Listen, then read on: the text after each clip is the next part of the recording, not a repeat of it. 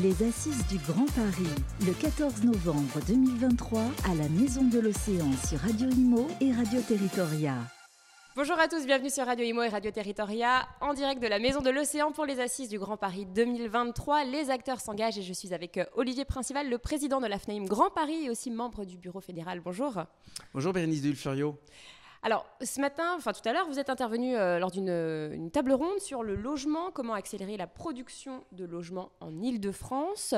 Euh, un petit mot peut-être pour résumer euh, ce qui s'est dit sur, sur ces tables rondes. Je rappelle que vous avez, vous avez évoqué les propositions, puisqu'il y a 40 propositions qui ont été faites pour, pour cet événement, les, les, propositions sur le logement. Oui, alors cette table ronde est extrêmement intéressante, elle touche du logement, donc ça tombe bien, je suis dans mon cœur de métier. elle a pour objectif d'arriver à mobiliser les acteurs, comme tout cet événement, et la première chose, c'est d'arriver à mobiliser les maires bâtisseurs ou favoriser les maires bâtisseurs. On a des difficultés locales sur la construction de logements neufs, euh, probablement liées à à tout le phénomène de la contestation qu'on a dans une ville quand un programme immobilier se lance, ça fait de la poussière, ça fait du bruit, ça gêne tout le monde. Donc euh, du coup les maires sont très frileux à le faire et il y a une volonté incitative d'aider les maires à construire parce qu'il n'aura échappé à personne que si on ne construit pas, on ne baissera pas les prix du logement et si on ne construit pas, on n'aura pas suffisamment de logements confortables euh, pour faire face aux besoins en Ile-de-France qui, je le rappelle, euh, est de 50 000 logements neufs par an. Et puis la population grandit chaque année aussi. Oui, en Ile-de-France, euh, ça produit. non, non. non la, réalité, c'est qu'on a de plus en plus de franciliens ou de personnes qui rejoignent l'Île-de-France. Alors, avec l'arrivée du Grand Paris Express, on devrait arriver à étirer les populations, mais on a très peu de données sociologiques qui nous permettent de nous assurer de ça. En tout cas, on sait qu'on a besoin de 500 000 logements. 50 euh, 000 en production par an, on les a pas du tout. Et mmh. avec la crise du logement actuel, euh, on n'a plus de production. Les promoteurs, la FPI qui était avec nous, la Fédération des promoteurs immobiliers, nous le démontrent. Tout le marché est à l'arrêt, donc il est temps de relancer. Alors, vous avez euh, parlé notamment d'une des propositions sur euh, l'environnement fiscal, économique et fiscal, hein, mm. euh, qui, faciliterait, pour faciliter justement cette, création de logements avec les investisseurs. Un petit mot là-dessus on est en pleine crise du logement. Euh, nous avons une réglementation qui est à chaque fois une réglementation qui interdit et qui n'incite pas.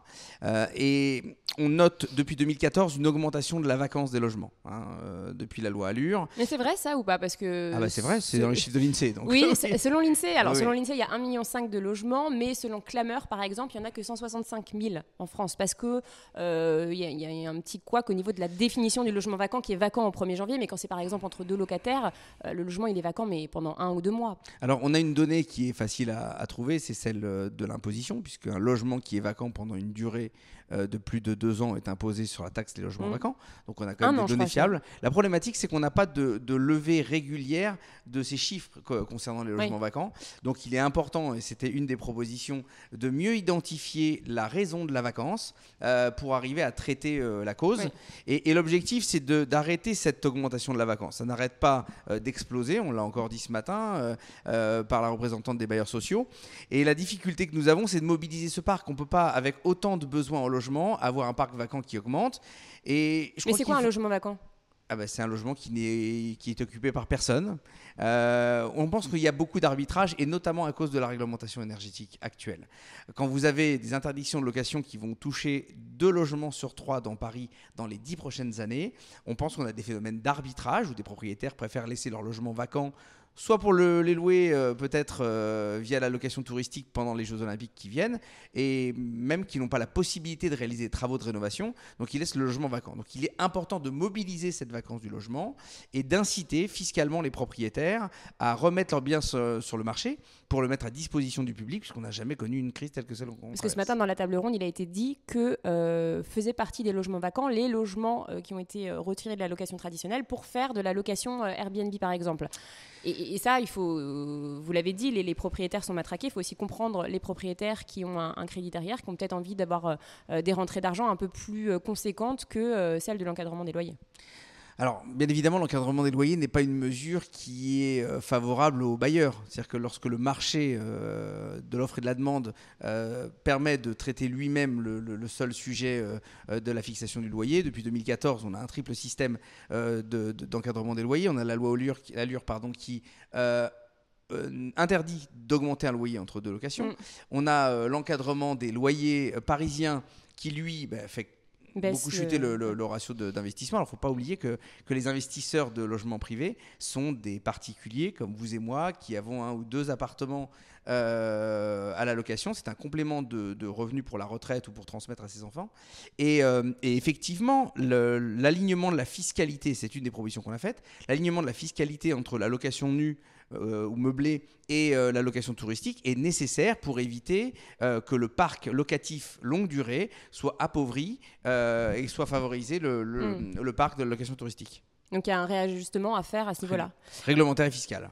Et, donc, euh, je, réitère ma question. Euh, le, vous comprenez dans les logements vacants. Je vais réitérer ma réponse. Euh. dans les logements vacants, vous, vous, vous, vous, incluez les logements qui sont mis en Airbnb. Moi, je les inclus pas. Je fais la différence entre la donnée fiscale de l'État qui sait ce qu'elle impose au titre des logements vacants. Une chose est certaine, c'est qu'un logement qui est vacant plus de six mois de l'année, on se pose la question de la destination de l'habitation principale, puisque pour être en, résidence principale, il faut habiter mm. six mois logement. Il y a des logements qui sont vacants beaucoup plus longtemps que ça. Je pense qu'on va passer par une période un peu exceptionnelle qui est celle des Jeux Olympiques, où il va y avoir quelques rééquilibrages. Et dès que les Jeux seront passés, on reviendra sur une situation plus normale.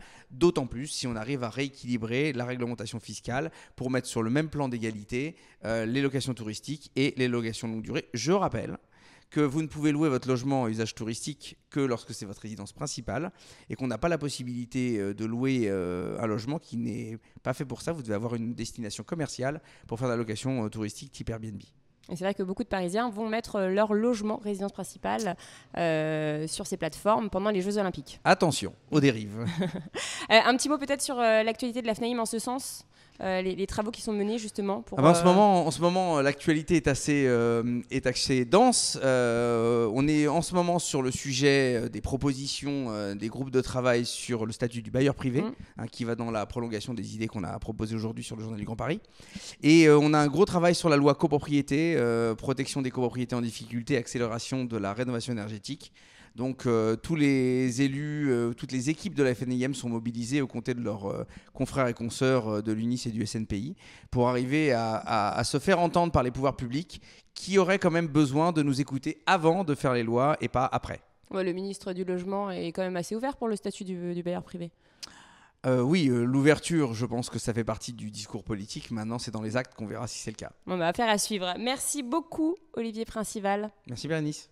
Les Assises du Grand Paris, le 14 novembre 2023 à la Maison de l'Océan sur Radio Imo et Radio Territoria.